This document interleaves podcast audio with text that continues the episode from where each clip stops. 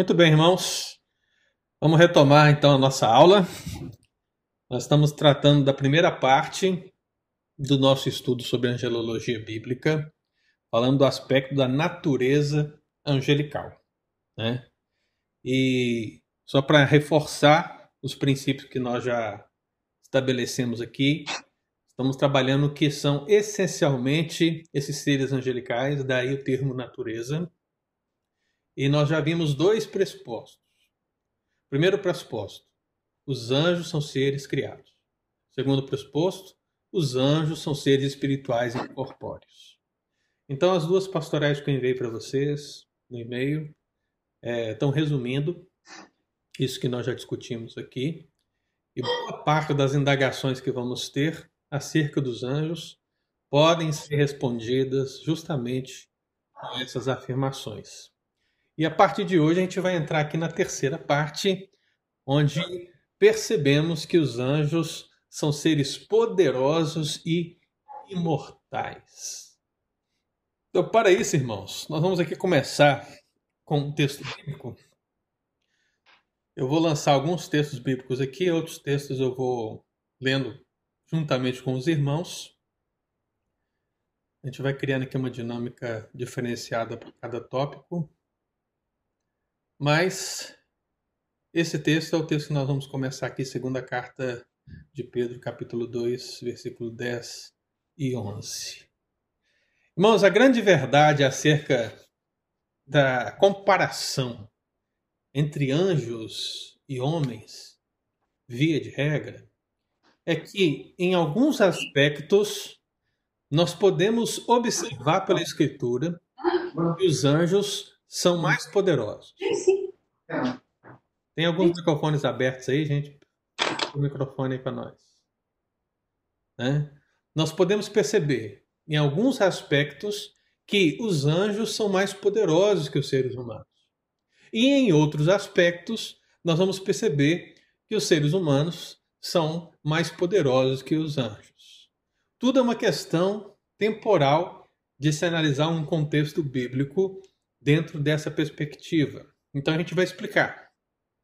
Vamos ler aqui a segunda carta de Pedro, capítulo 2, verso 10 e 11, que diz assim: Especialmente aqueles que, seguindo a carne, andam em imundas paixões e menosprezam qualquer governo.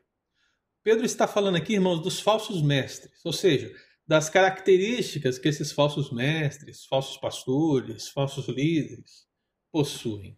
Né? E ele diz aqui que são atrevidos, arrogantes, não temem difamar autoridades superiores, ao passo que anjos, embora maiores em força e poder, não proferem contra elas juízo infamante na presença do Senhor.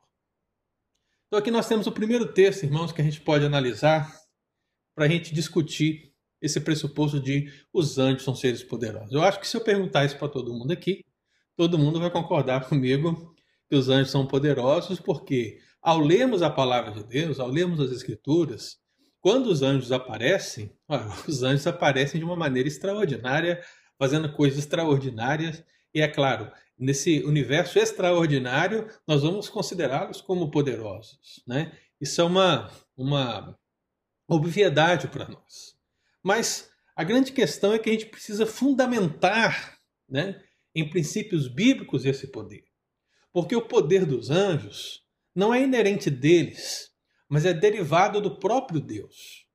Seria o mesmo que eu dissesse para você: você tem poder, né? Qual é o seu poder? Porque se nós fôssemos pensar num contexto neopentecostal, no contexto neopentecostal se fala muito de poder, né? A gente tem um poder, que a gente tem, né, demonstrar poder, né, poder no espírito, poder na unção, poder, poder, poder.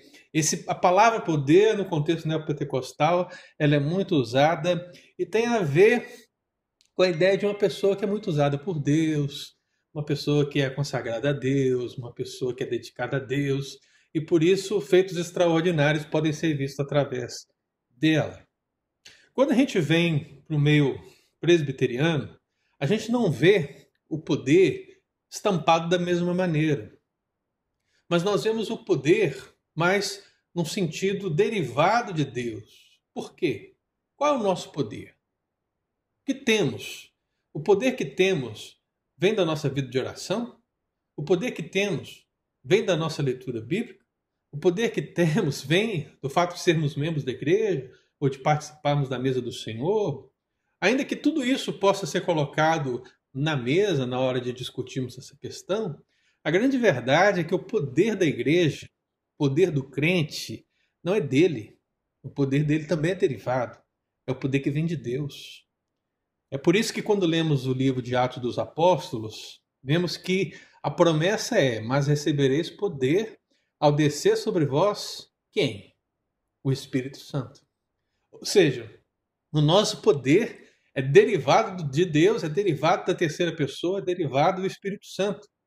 Se nós podemos perceber alguma manifestação de Deus poderosa nessa relação de igreja nos nossos dias, nós temos que entender que isso vem de Deus através do Espírito Santo. E foi assim também com o Senhor Jesus. O Senhor Jesus, ele deixou a sua glória. Ele decidiu não usar o seu poder quando ele se encarnou e ficou na total dependência do Espírito Santo para realizar os seus milagres, para realizar os seus poderosos feitos e assim manifestar a vontade do Pai. Então, se é assim com Cristo, se foi assim com Cristo enquanto seu ministério terreno, se é assim conosco enquanto igreja, entenda que isso também é uma verdade quando nós falamos de anjos. Né? O poder, né? Deus não, não dividiu um poder, por exemplo, eu tenho aqui 50% do meu poder e eu vou distribuir entre a esfera angelical. Não. Os anjos são criaturas poderosas porque Deus, através dos anjos, também realiza feitos extraordinários. E é justamente nesse contexto aqui que Pedro ele está colocando essa questão, porque ao falar dos falsos líderes, e ele dá uma característica dessa falsa liderança, que é a arrogância, ele diz aí, atrevidos, que difamam autoridades superiores, ele abre um leque para dizer que anjos, embora maiores em força e poder do que essas autoridades, não proferem contra elas juízo infamante. Então, o que, que ele quer dizer? Olha, anjos são maiores em força e poder, mas anjos não se atrevem a proferir juízo contra essas autoridades superiores falsas, infames, arrogantes, atrevidas. O que você pode pensar com isso? Ah, mas eles não deveriam fazer? Afinal de contas, o próprio apóstolo Pedro está fazendo. Ele está proferindo juízo contra essas autoridades, falsas autoridades. Mas por que os anjos não fazem? Porque os anjos, apesar de serem poderosos, sendo poderosamente usados por Deus, eles entendem que são apenas ministros desse juízo de Deus. Eles não executam juízo, eles falam do juízo da parte de Deus. Então, o que, que acontece aqui nessa questão? Me lembra, e a gente vai falar desse texto mais à frente, né? Eu não quero me aprofundar muito nele, senão eu vou adiantar a aula, né? Mas quando há uma disputa pelo corpo de Moisés entre o diabo e Miguel, perceba, irmão, Miguel. A gente já sabe que Miguel é o arcanjo, né?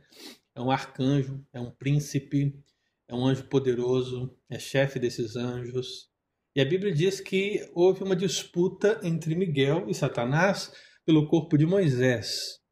E nessa relação, meu irmão, perceba que o, diabo, já como um inimigo caído, e Miguel como um príncipe da parte de Deus, um anjo eleito, então, entre um anjo reprovado, um anjo eleito e um reprovado, o que você esperasse? Esperasse que o anjo eleito, no caso Miguel, pudesse proferir uma palavra de juízo contra o diabo.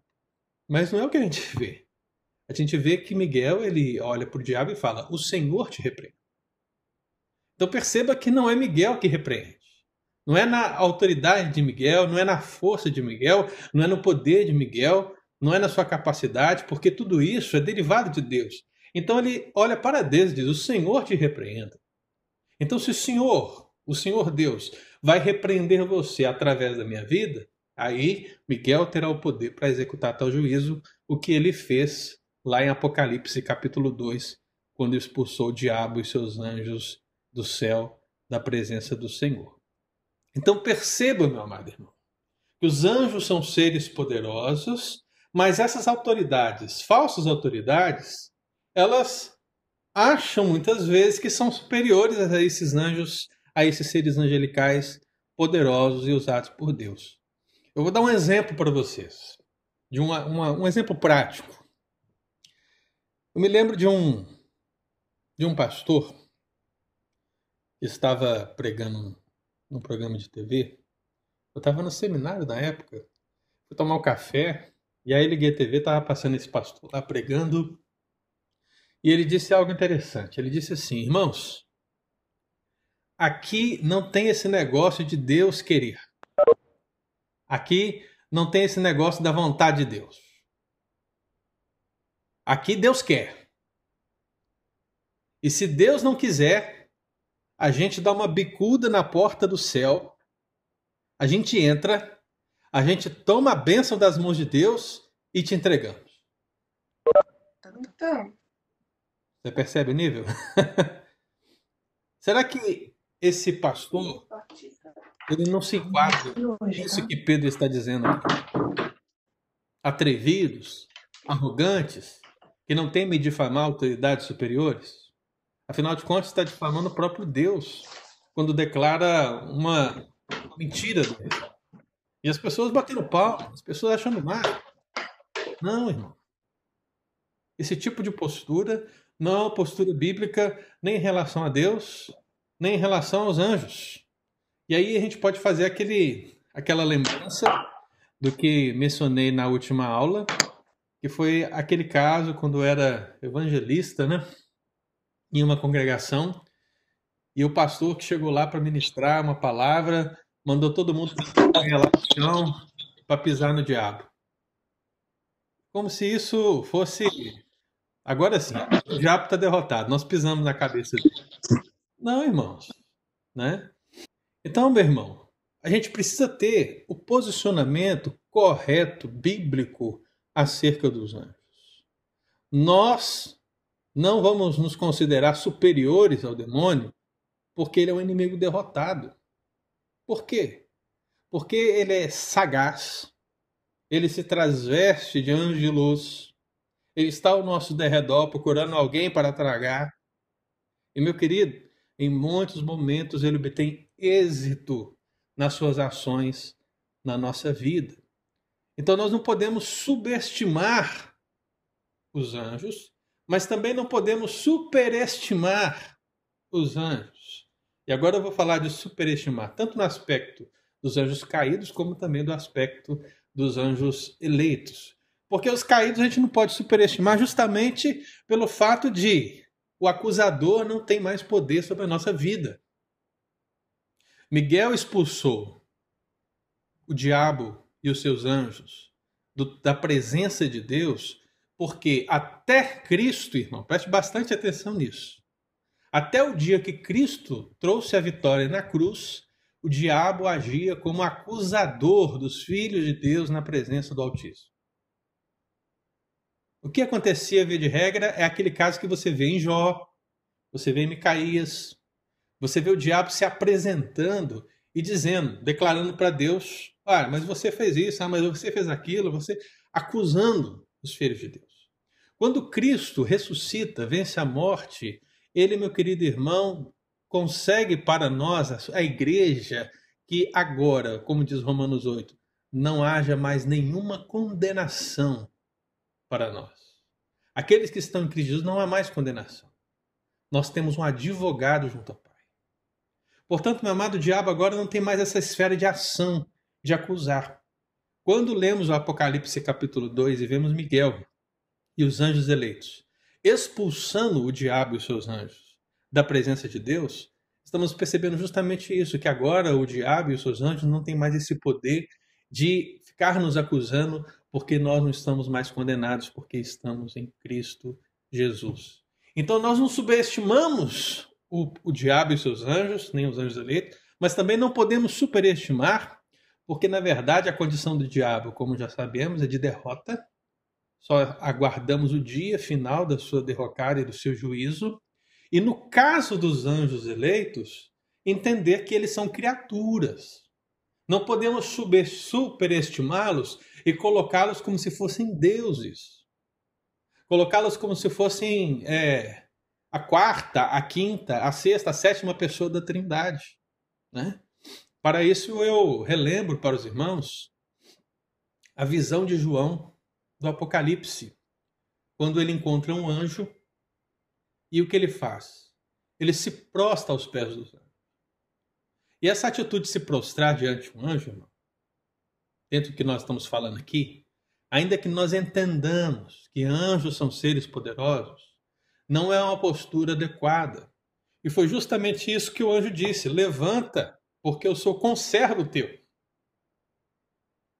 O anjo que estava ali, o guiando na visão, disse justamente isso. Olha, em outras palavras, João, você não precisa me superestimar porque eu sou um servo de Deus como você é. Nós estamos servindo a Deus, você é ministro de Deus e eu sou ministro de Deus. Então, nesse sentido, ainda que o homem e o anjo sejam duas criações diferentes, ambas encontram o mesmo princípio aqui. Ambas são ministras de Deus nas suas esferas de atuação. Então, meu amado anjo, são seres poderosos. Nós não podemos difamá-los, mas também não podemos superestimá-los. Esse é um primeiro pressuposto. Um segundo texto, irmão, que eu queria deixar aqui, 1 Coríntios 6, 1, 3. Deixa eu ver aqui. Quem está aqui?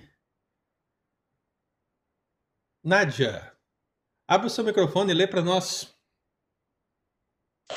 Aventure-se alguns de vós, tendo questão contra outro, a submetê-lo a juízo perante os injustos e não perante os santos? Ou não sabeis que os santos hão de julgar o mundo? Ora, se o mundo deverá ser julgado por vós, sois acaso indignos de julgar as coisas mínimas? Não sabeis que havemos de julgar os próprios anjos, quanto mais as coisas desta vida. Bem, você vê que o apóstolo Paulo está condenando o fato dos irmãos não estarem resolvendo as coisas na igreja entre eles mesmos.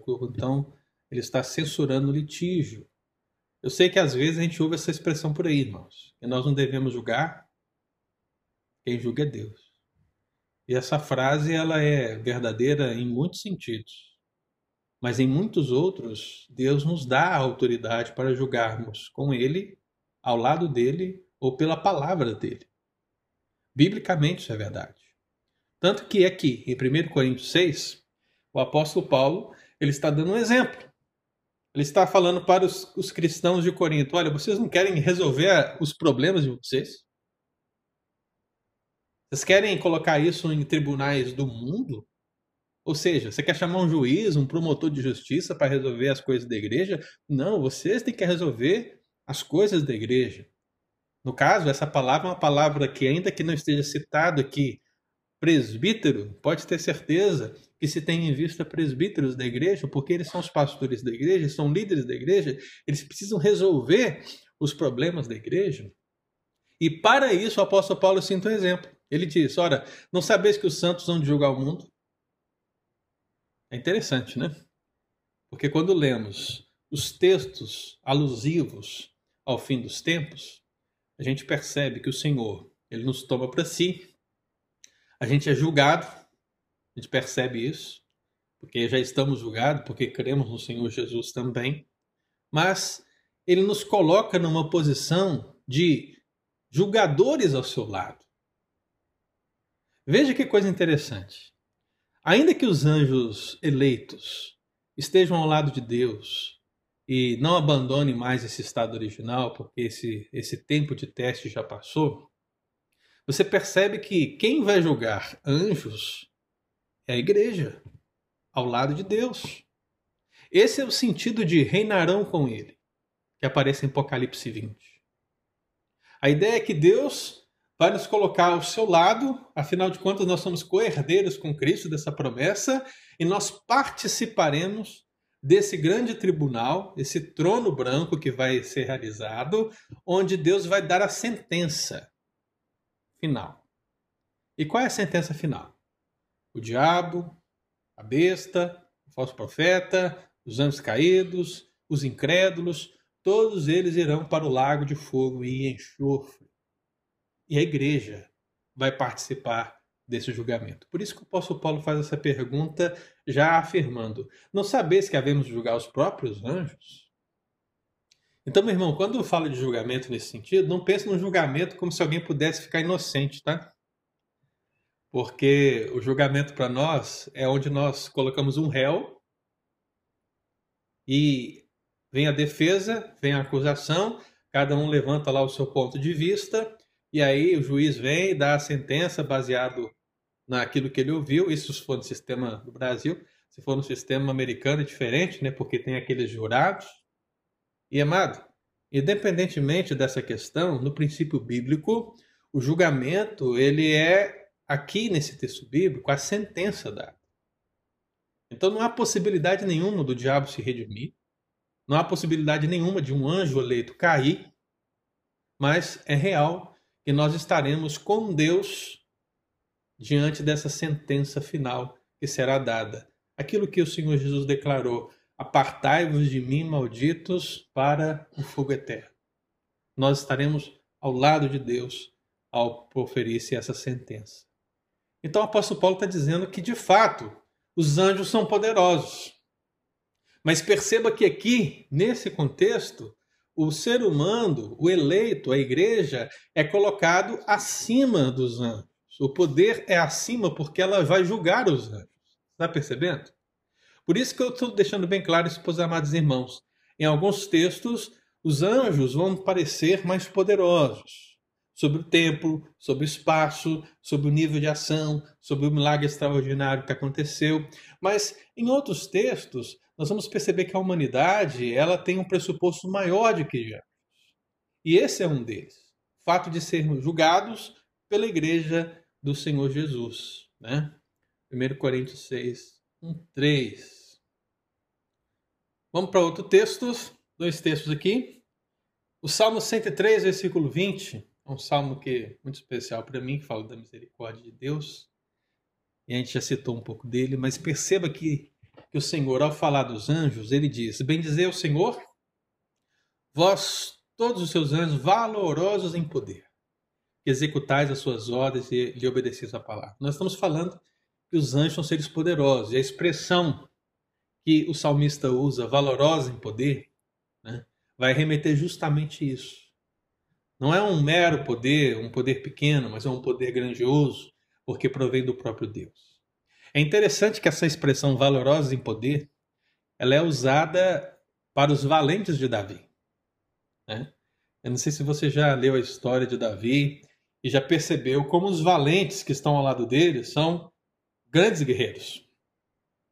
É gente assim que você, você percebe que era fiel ao rei, que tinha temor a Deus e que fazia de tudo, a ponto de passar as linhas inimigas, porque o seu rei disse que estava com sede passar as linhas inimigas, avançar, pegar água e trazer para o seu rei e dizer: Beba, rei.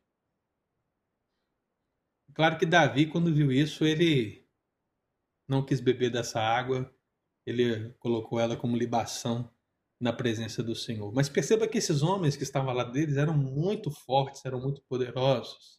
Então a mesma expressão que aparece aqui é a mesma expressão que aparece lá. Essa ideia do valente, do guerreiro. Né? Então, anjos são vistos pelo salmista aqui como esses, esses seres poderosos que nós estamos é, percebendo aqui nessa manhã. E quando o apóstolo Paulo escreve a sua segunda carta aos Tessalonicenses, aí o capítulo 1, versículo 7, diz assim: E a vós outros que sois atribulados, alívio juntamente conosco, quando o céu se manifestar Jesus com os anjos do seu poder. Né? A gente sabe que quando o Senhor Jesus voltar, voltará ele e, virá, e virão com ele os anjos. As milícias celestiais virão, e daqui a pouco eu vou falar por quê, né? Mas virão também, e todo olho verá. Né? Mas a expressão que aparece aqui é interessante, porque perceba, Jesus com os anjos do seu poder. Nós estamos falando justamente que os anjos são seres poderosos, mas também estamos dizendo que o poder não é inerente dos anjos, não é deles, mas é de quem? De Deus. É derivado. E aqui a expressão do apóstolo Paulo é justamente essa: Jesus com os anjos do seu poder, ou seja, o poder de Jesus está agindo através dos anjos. O poder de Deus está agindo através dos anjos. Então, assim como é, foi, é, é e foi com os anjos, assim também será conosco, irmãos. Né? Se oramos e uma pessoa é curada, não é porque nós temos o poder da cura. É porque Deus pode curar e Ele, através de nós, curou. Deu para entender? Esse princípio derivativo está na nossa vida e está também no ministério angelical. Percebe, irmão, porque para falar do poder dos anjos, eu ainda não estou lendo os textos mais extraordinários, né? Estou fazendo aqui a leitura de textos é, mais objetivos, para que você tenha um fundamento para dizer que eles são poderosos, antes de falar dos aspectos extraordinários. Mas não podemos deixar de falar deles, né? Então, eu vou colocar aqui uma imagem para vocês. Olha aí. Alguém sabe que imagem é essa? Essa pintura está ilustrando o quê? Alguém sabe? Quem souber, abre aí e fala para mim.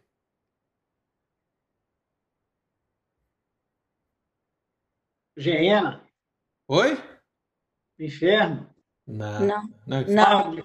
não é? Não, é, é quando é, é a destruição de Sodoma e Gomorra. Que é isso aí. Quem falou? Eudes? Eudes. Eudes, muito bem. Destruição de Sodoma e Gomorra. Irmão, tem muitas pinturas, né? Muitas obras, muitos traços de pessoas e artistas que tentaram ilustrar como foi a destruição de Sodoma e Gomorra, né? Na verdade, biblicamente falando, é um dos feitos mais terríveis e extraordinários que nós temos aí no Antigo Testamento acerca do juízo de Deus. E aqui a gente percebe a família de Ló fugindo, né? no meio à destruição. A gente sabe que os anjos levaram essa destruição para Sodoma e Gomorra e que foi dada uma orientação, na verdade, uma, uma, uma ordem para que eles não olhassem para trás. E a gente sabe que a mulher de Ló olhou para trás e por isso ela se converteu em uma estátua de sal. Mas eu quero me deter que é o grande julgamento. Afinal de contas, quem foi que levou esse julgamento para Sodoma e Gomorra? Gênesis 19, versículo 13, irmão. Abra sua Bíblia aí. Quem achar pode ler para nós. Gênesis 19, 13. Pois vemos, vamos destruir este lugar, porque o seu clamor se tem aumentado, chegado até a presença do Senhor, e o Senhor nos enviou a destruí-lo. Muito bem. Então você percebe que os anjos chegam com autoridade e dizem: Pois vamos destruir este lugar. Os anjos são seres poderosos. Eles iriam destruir as duas cidades, Sodoma e Gomorra. Milhares de pessoas viviam ali. Havia apenas uma família de justos, que era a família de Ló. Os habitantes da cidade queriam abusar dos anjos Viram eles chegando e queriam abusar deles. E eles disseram: Nós vamos destruir este lugar, porque o seu clamor se tem aumentado, chegando até a presença do Senhor. Mas percebe, irmão, o poder não é deles. Diz o texto: O Senhor nos enviou a destruir. É um comissionamento. É Deus que dá o poder. É Deus que dá a autoridade. É Deus que os leva a cumprir o seu propósito. Essa é a ideia de ser ministros seus. Essa é a ideia de obedecer-lhe a palavra. Essa é a ideia de ser valorosos em poder. Então foi algo terrível, algo tremendo. Mas os anjos executaram de maneira poderosa esse julgamento sobre Sodoma e sobre Gomorra. Uma outra imagem, essa imagem aqui, alguém sabe o que se trata?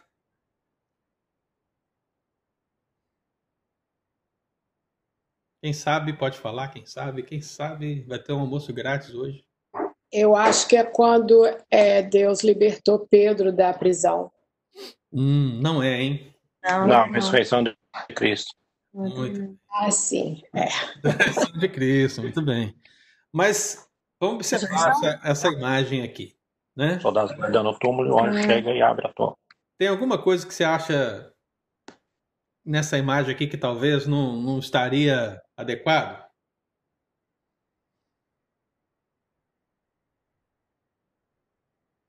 Pensa sempre no poder do anjo, viu, irmão? Os anjos são seres poderosos. Então, o que, que você acha? Difícil saber, né? Na hora que eu falar, todo mundo vai falar, ah, é verdade. Mas observa o tamanho da pedra. O que, que você acha do tamanho da pedra?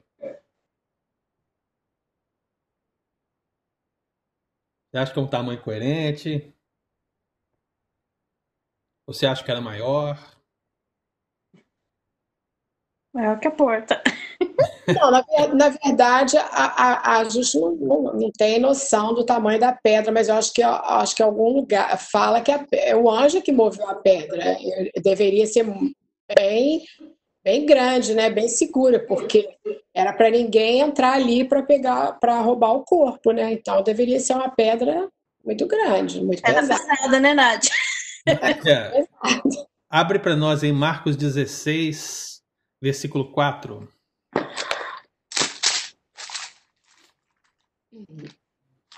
Marcos 16, versículo 4. 16. E olhando, viram que já a pedra estava removida, e era ela muito grande. Ah, muito bem. Né? Por que, que está registrado em Marcos 16 que a pedra era muito grande? Via de regra, irmãos, e a gente tem que partir com um pressuposto histórico para a gente entender que os anjos são seres poderosos. Eu posso determinar isso através dessa passagem? Porque a pedra era muito grande. Isso significa que ela estava além das proporções comuns dos sepulcros da época. Né? E aí você vai estudar um pouco, vai buscar o conhecimento. Via de regra, as imagens, quando apresentam a pedra, apresentam a pedra assim, de uma maneira que parece que é fácil de mover. Né? Vai ali, empurra. É como se tivesse uma roldana, né? Eu tivesse aquele motorzinho das garagens, né? Aperta o botão e vai e sai, né? Mas não, irmão, né? Na verdade, havia todo um sistema para se colocar uma pedra dessa, né? E o que se imagina entre os historiadores é que a pedra do sepulcro de Jesus ela pesava provavelmente por volta de 4 toneladas. Ui! Né? Eu acho que essa pedrinha da foto aí não pesa 4 toneladas, mas historicamente falando, a pedra, né, por ser muito grande, devia ter em média esse peso. Esse é um peso de um elefante. É um peso de um caminhão mediano, né? É algo que para ser empurrado precisa de uma força descomunal. A pedra, no caso, uma pedra grande para ser rolada num sepulcro na época de Jesus, necessitava de 20 homens. Entende? 20 homens. Os sistemas roldana da época, né? Pequenos paus que eram colocados para que a pedra pudesse deslizar e rolar, mas eram usados muitos homens para empurrar uma pedra. E o que, que temos no registro bíblico acerca disso? Mateus 28. Vamos abrir lá. Mateus 28. Vamos ver 2, 3 e 4, que é o texto que fala da ressurreição de Jesus. Né? Mateus 28, 3 e 4.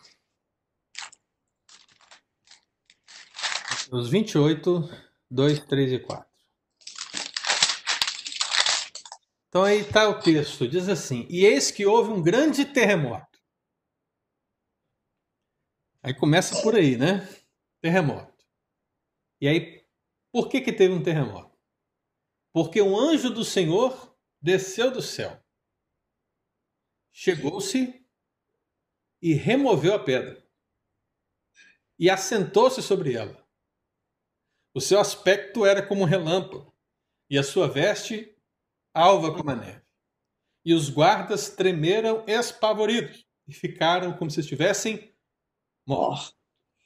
Ou seja, esse texto, né, essa imagem quer ilustrar esse texto.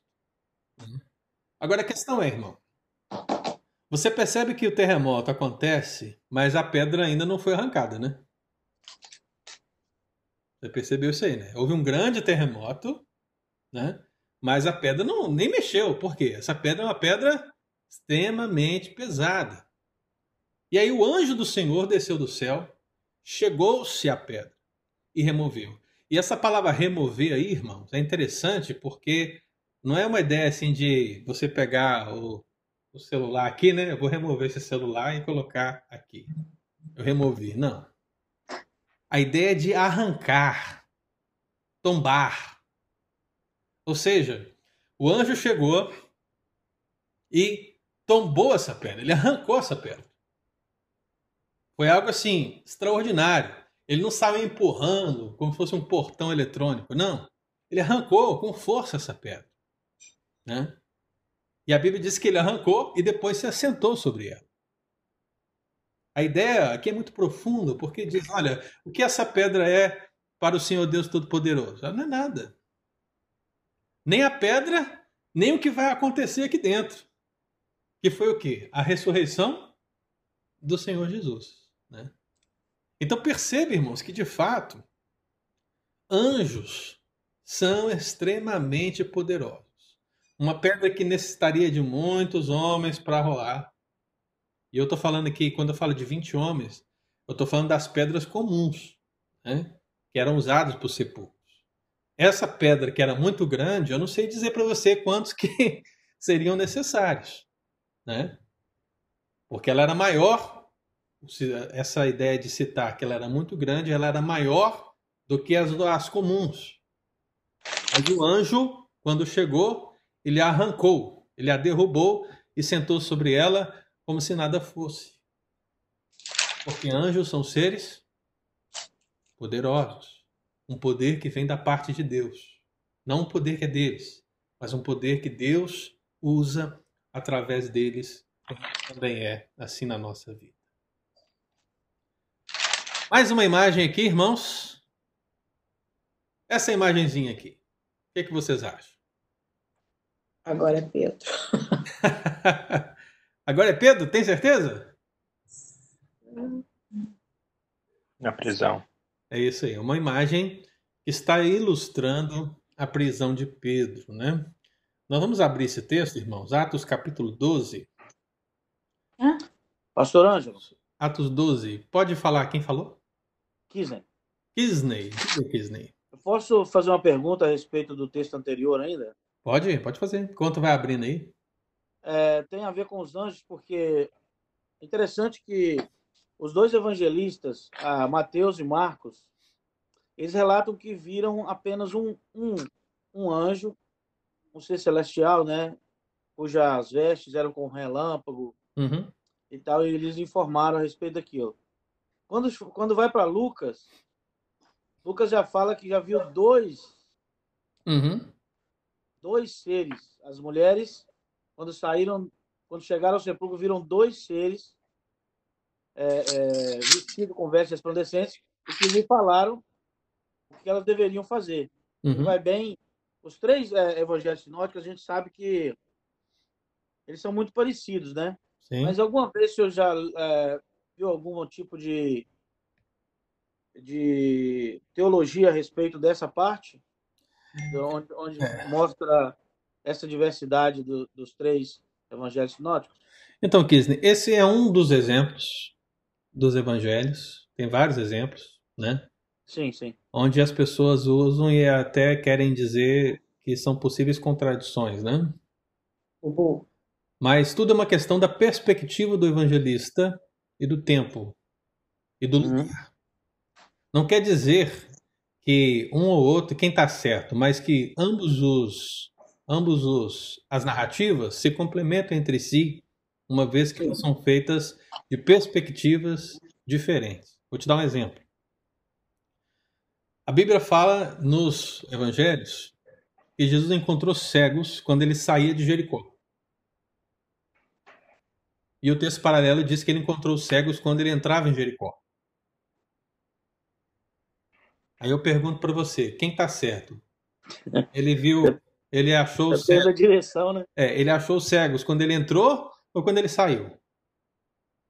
E isso é uma perspectiva muito diferente, porque a saída e a entrada da cidade, né, são de lados opostos nesse sentido.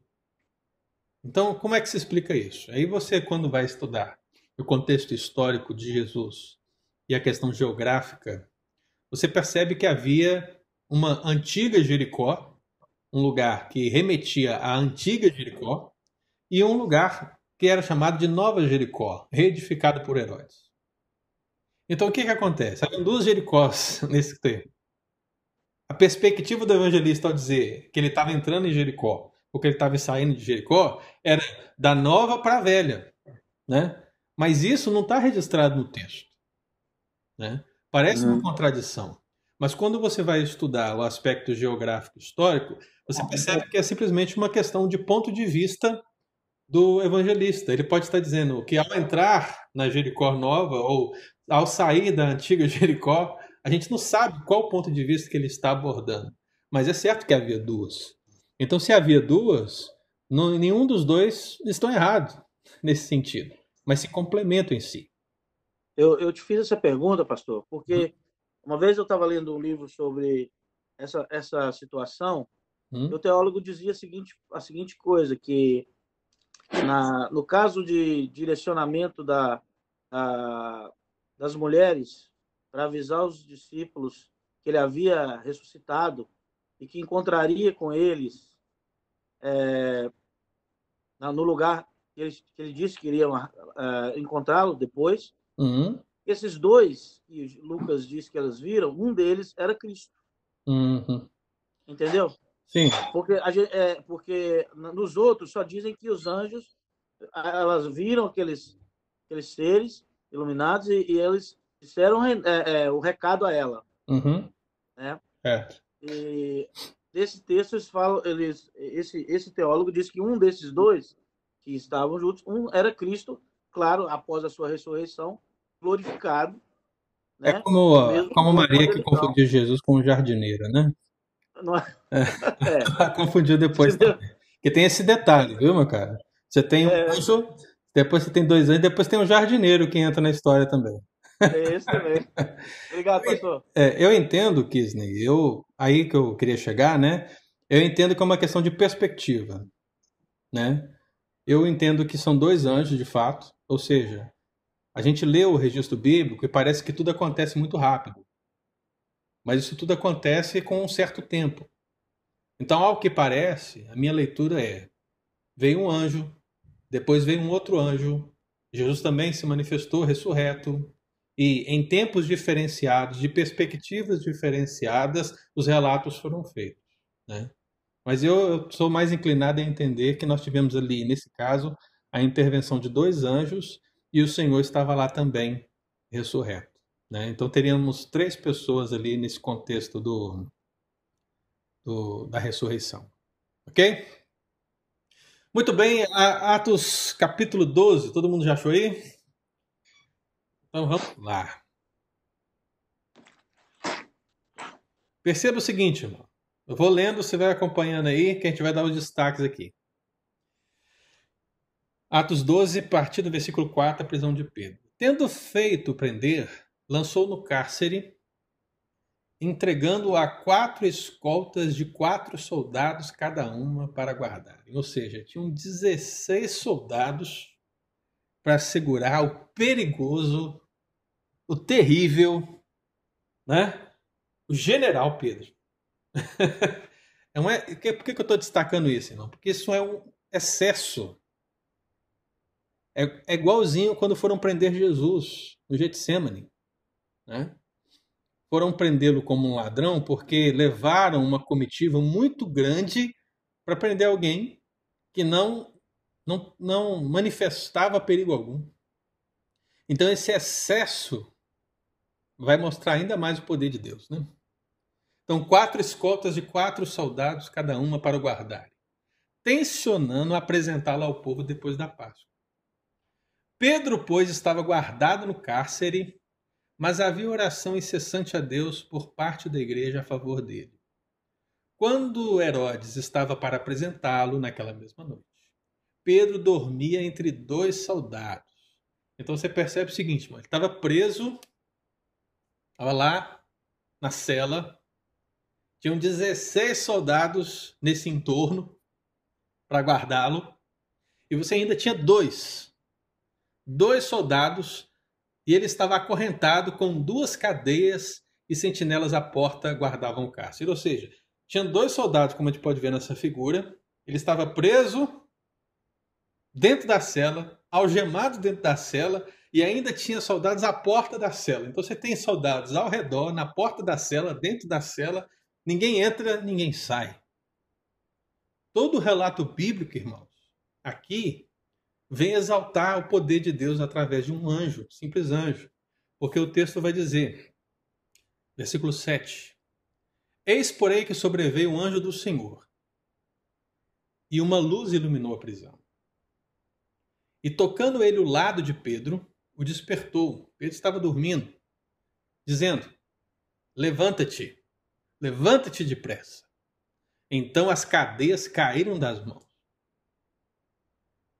Então, a primeira coisa que a gente vê aqui, irmãos, é que ao aparecer essa luz muito forte, as cadeias se romperam, se abriram. Versículo 8. Disse-lhe o anjo: Cinge-te e calça sandálias. Isso aqui é interessante, irmãos. Analisa comigo aqui. Você tem aí 16 soldados no entorno. Você tem dois soldados, um do lado do outro.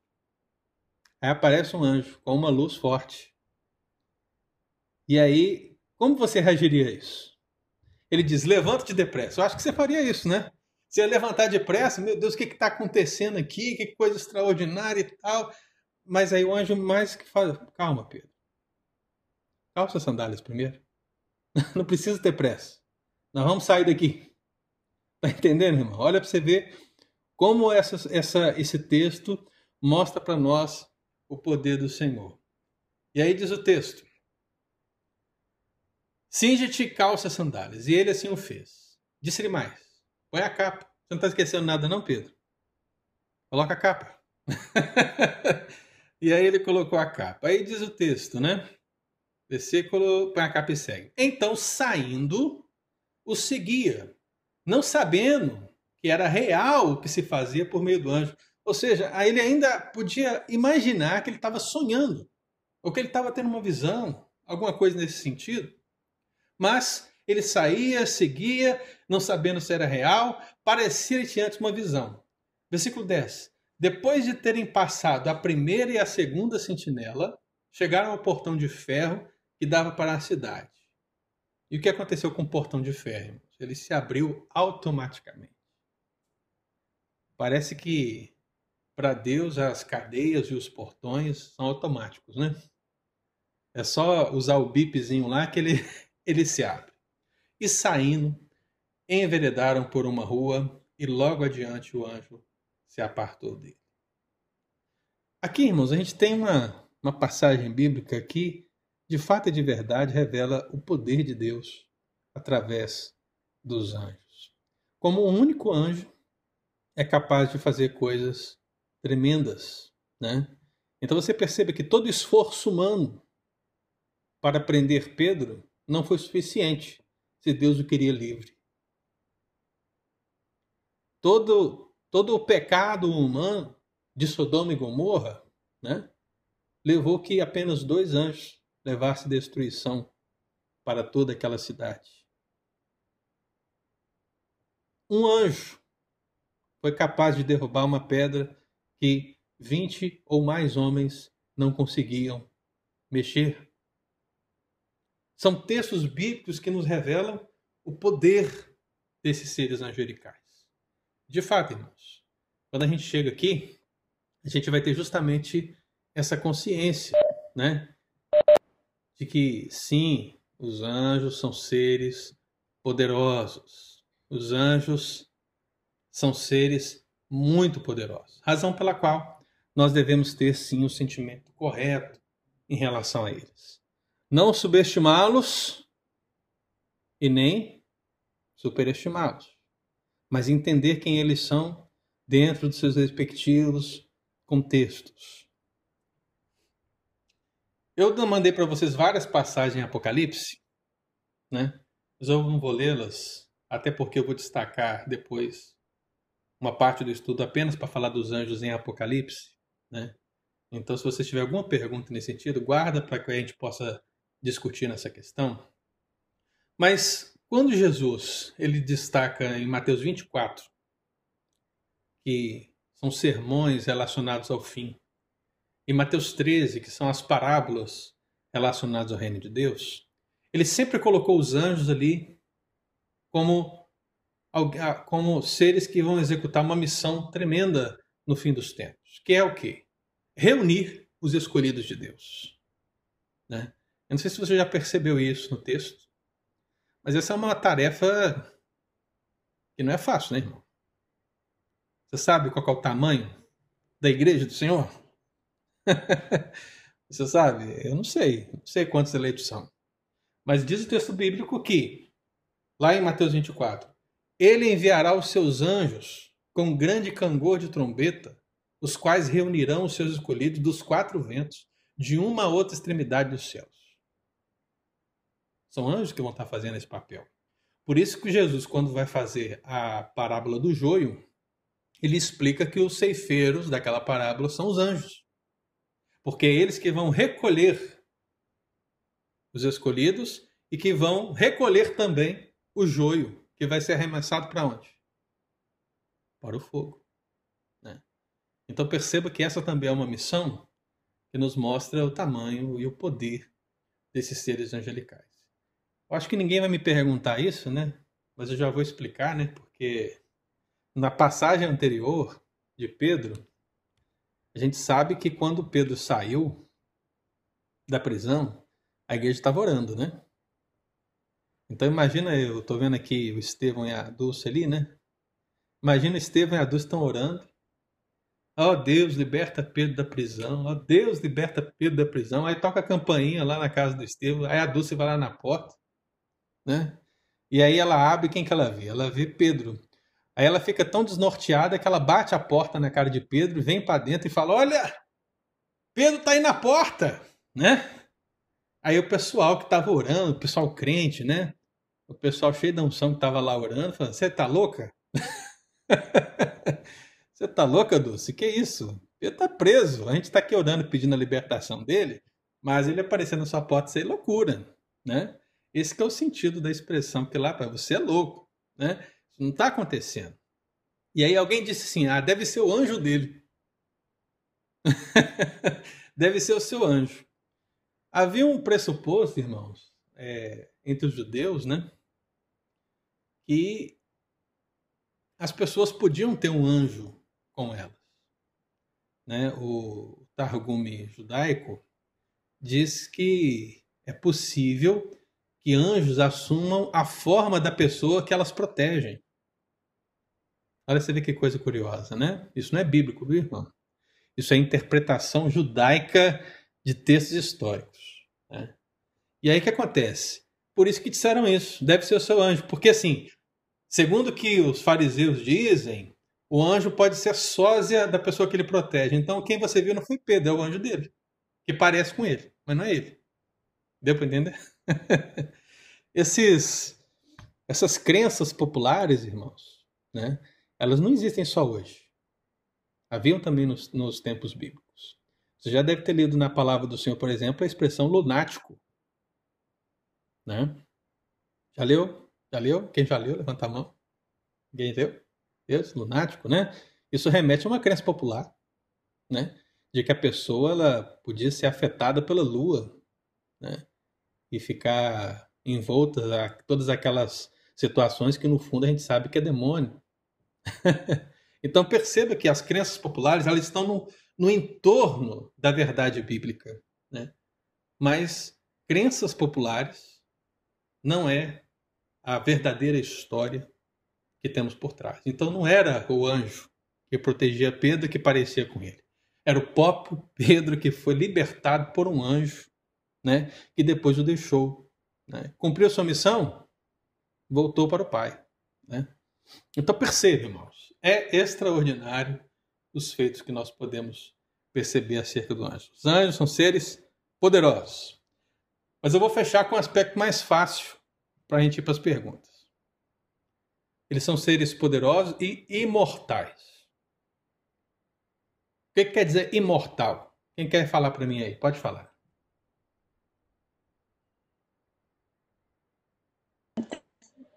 Que é eterno. Imortal é que não vai morrer. É justamente isso que eu queria que você falasse, Dulce. Porque não é, é isso. É porque é o que todo mundo falaria. Imortal não morre, eterno. Preste bastante atenção é, nessa questão, né? Imortal não é eterno. Não é a mesma coisa. Uhum. Anjos não são eternos. Por que, que anjos não são eternos? Porque eles não são deuses. Anjos foram criados. Lembra qual foi o primeiro pressuposto que a gente, a gente citou aqui? Anjos são seres criados. Se alguém disser para você que um anjo é eterno, o que, que você vai responder para ele? Não. Só Deus é criado e. Anjos são criados. Olha, mas se foram criados, eles têm um princípio. Não. Né? E se são princípios, não podem ser eternos. Deus não tem princípio, Deus é. Deus sempre existiu. Né? Deus é eterno. Agora, o anjo não. Ele é Pastor. imortal. Deixa eu só concluir, gente. Ele é okay. imortal. Isso quer dizer que ele é perpétuo. Quer dizer que ele vive para sempre. Sim, você falou certo, viu, Dulce? Ele vive para sempre, mas ele não é eterno. Quer dizer que a partir do momento que ele foi criado, ele vive para sempre. Então podemos falar que eles são perpétuos, podemos falar que eles são imortais, podemos falar isso, mas não podemos falar que eles são eternos. Quem falou? Pode falar? É só também uma característica. A morte é o salário do pecado, né? Sim. Então, os anjos, eles não podem é, é, morrer por isso também. Eu vou ler o texto que fala sobre isso, que é um texto complicado. Porque eles são seres. Vamos abrir lá. Não tem pecado. Hebreus 2, 5, 9. Hebreus 2, para a gente fechar, viu, gente? Hebreus 2, quer achar para mim? Lê o versículo 7 aí. Hebreus 2, 7.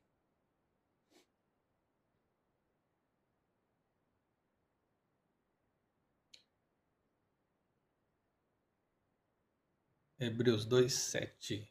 Fizeste-o por um pouco menor do que os anjos, de glória e de honra o coroaste. Tudo bem. Está falando de quem? A gente está falando de Jesus. Né? Então, fizeste Jesus por um pouco menor que os anjos, de glória e de honra coroaste. Esse negócio aqui, o que significa? Está dizendo que Jesus é menos poderoso que os anjos? É isso? O que, que vocês hum. acham? fala isso é questão porque Jesus poderia morrer e os anjos não? Justamente. Olha só o que, que diz o versículo 9. O próprio contexto resolve, hein, gente? Versículo 9. Vemos, todavia, aquele que por um pouco, tendo sido feito menor que os anjos, Jesus, por causa do sofrimento da morte. Vou explicar para você. O que esse texto quer dizer em termos de Jesus e dos anjos? Que por um pouco tempo, e aí agora eu quero me enfatizar os 33 anos do ministério de Jesus, né? Por um pouco tempo, Jesus foi menor do que os anjos, no sentido de que ele despiu-se da sua glória, ou seja, ele resolveu não usar o seu poder e se humilhou assumindo a forma de homem. E se colocou na condição de homem, ou seja, ele iria morrer, como nós sabemos o plano de Deus. E um dos pressupostos acerca dos anjos é que anjos não podem morrer, né? Anjos são imortais, anjos são perpétuos, mas Jesus morreu. Então, por esse pouco tempo, irmãos, né, o texto bíblico fala que Jesus foi menor do que os anjos porque ele se colocou nessa condição de morrer por nós, né?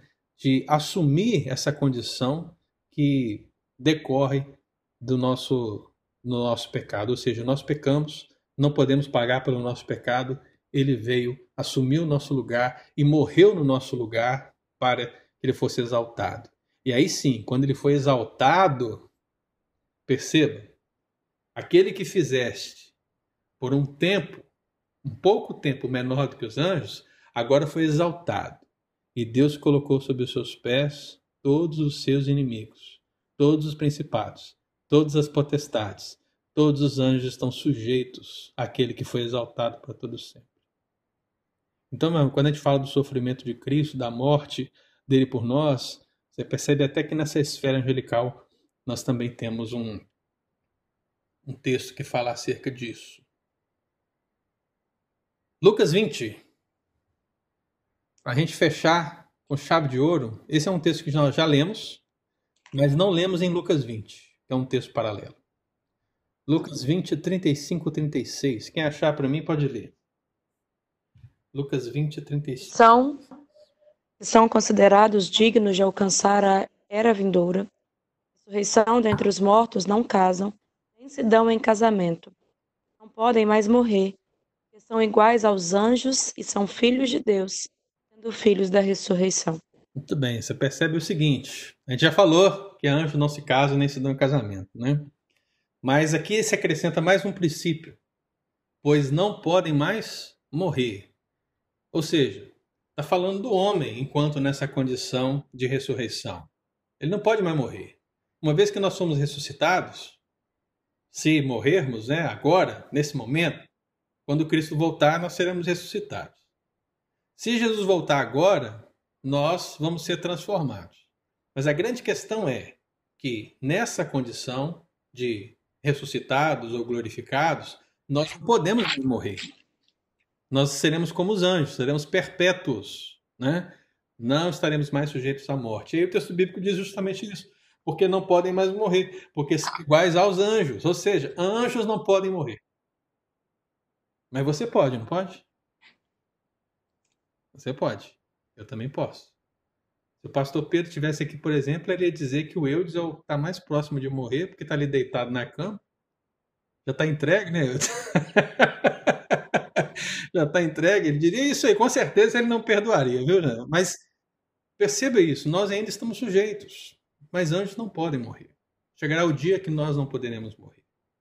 Então, basicamente, irmãos, é aqui que a gente fecha essa questão. Terceiro pressuposto.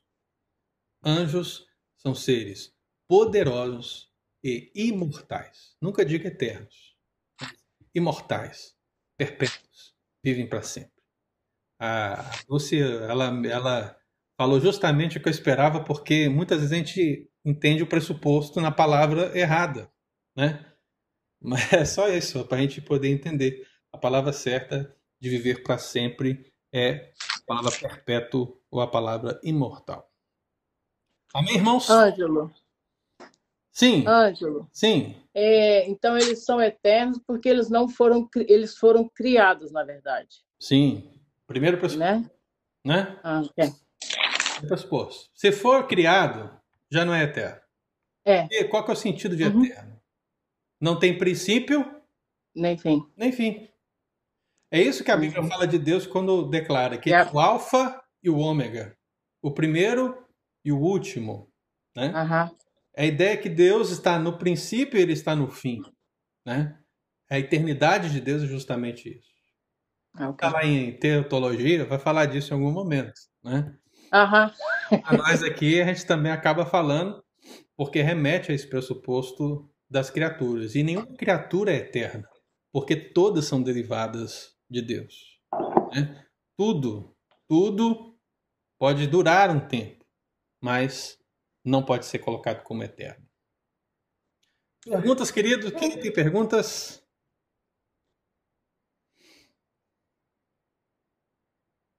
Hoje tá todo mundo. Ângelo. Diga. Quando eu falo ah, que Deus é eterno, esse seria um atributo não comunicável? Claro. Não pode ser chamado de atributo. Olha, pode ser chamado de atributo, sim, né? Eu sei que algumas pessoas vão, vão colocar algumas, algumas dificuldades quanto a isso, mas eu não, não vejo dificuldade de ver como um atributo de Deus, não.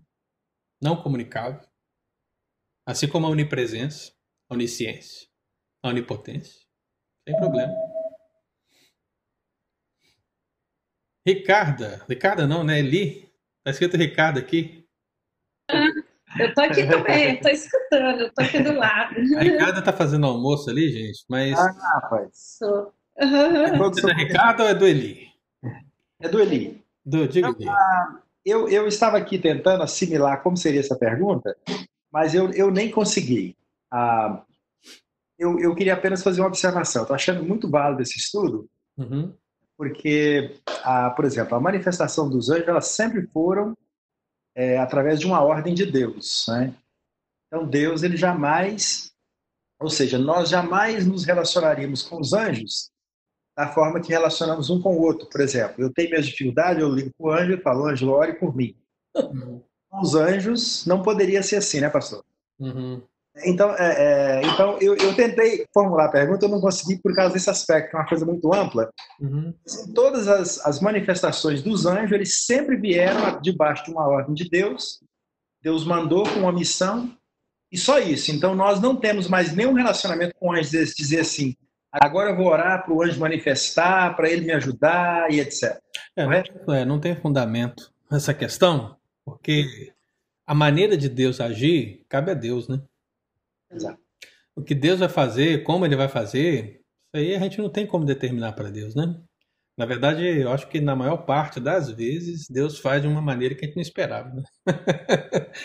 é sempre diferente, né? A gente quer uma situação de um jeito, mas Deus vai mostrar de outra maneira, né? É, eu acho que uma é, dessa questão que você falou, Perione, que vale a gente pensar é porque naturalmente um estudo ele vai nos induzir a pensar então o quê? Então quer dizer que os anjos só obedecem? Né? Uhum. E o que eu vou responder no próximo estudo é que não. Mas tome cuidado, viu, irmão? Não estou dizendo que os anjos.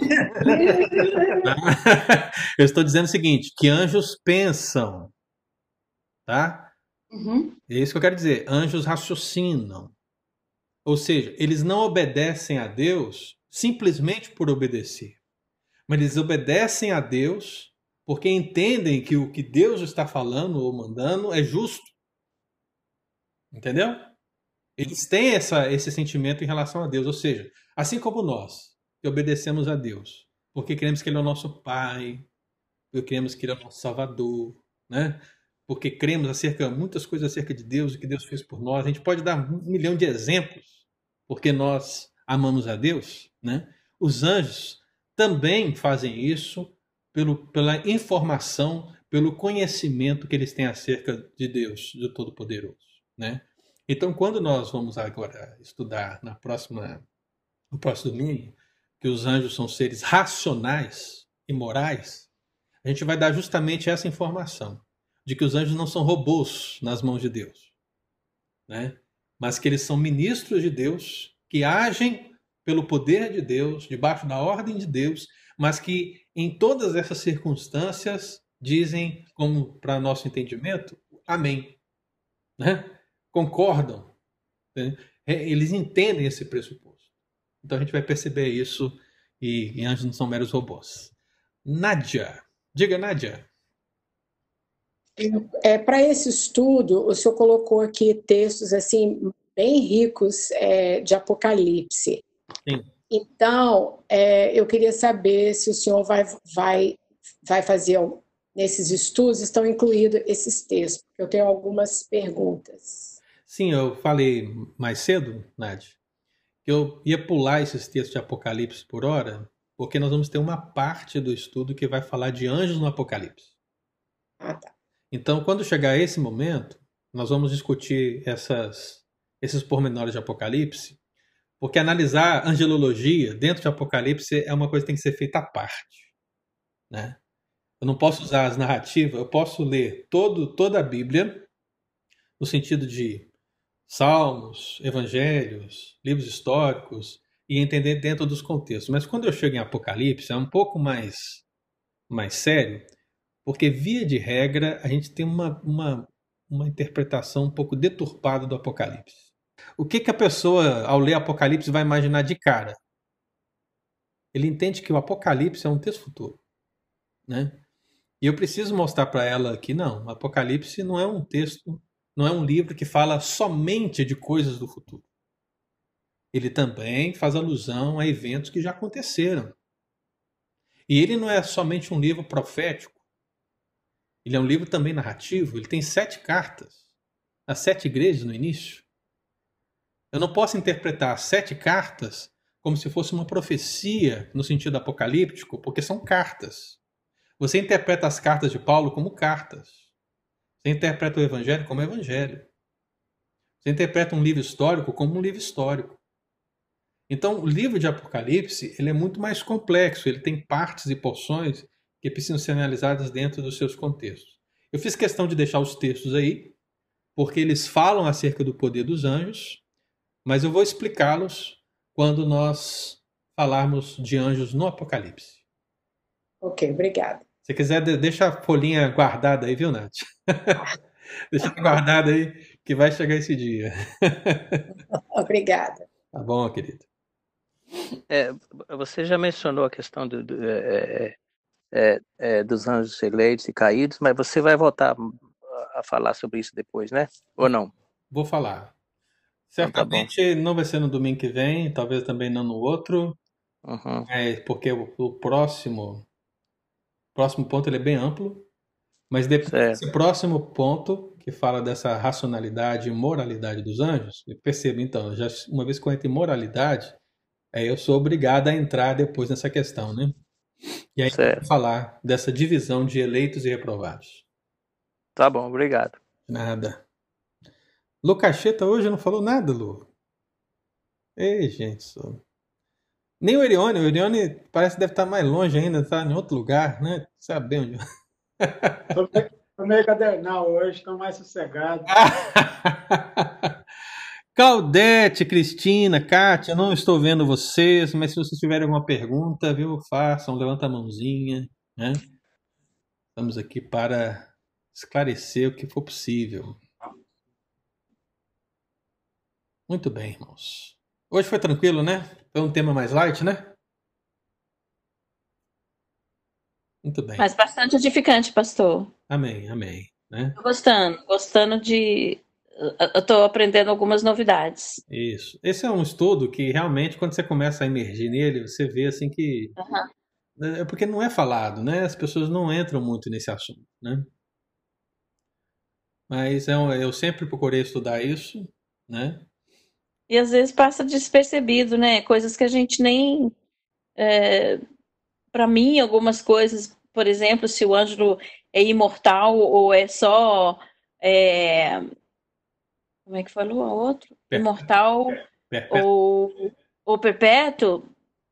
Aí não quer. É, são coisas que a gente não. Uhum. Não, não importa. Para que saber isso? É, sabe? Às vezes a gente.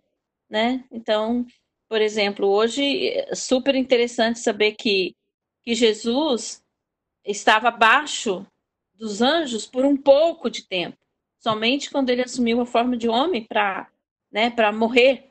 Sim. Então ele, os anjos seria imortal, mas Jesus é, se tornou abaixo dos anjos durante esse período de esse e depois, é sim, ele foi da humilhação, né? Você percebe? Quer dizer, eu, eu nunca tinha pensado nisso. Não é nem questão se você sabe ou não sabe. É uhum. coisa que, né? Nunca tinha pensado nisso. Super interessante. E esse, é. esse princípio, ele vai aludir justamente o tamanho da humilhação de Cristo. Exato. Você vê como Cristo realmente se humilhou menor que os anjos para nos salvar. Uhum. Kátia, Kátia, estou te vendo agora, não tem uma pergunta não, Kátia? Hoje não, pastor. Ei, gente. E a Bel? Cadê a Bel? Claro. A Bel hoje teve que. Ela é dama de honra de uma pessoa, e ela teve que ir lá fazer o, o, o, chá de panela numa passeata que eles ficaram de fazer para a pessoa. Aí ela não pôde Hum. participar. Ah, mas que bom que você está aqui com a gente, viu? Obrigada. Falou, obrigado. Fica com Deus. Graça e paz, irmão. Ótimo domingo para todos. Tchau, Amém. Tchau. Tchau. Tchau. Sim.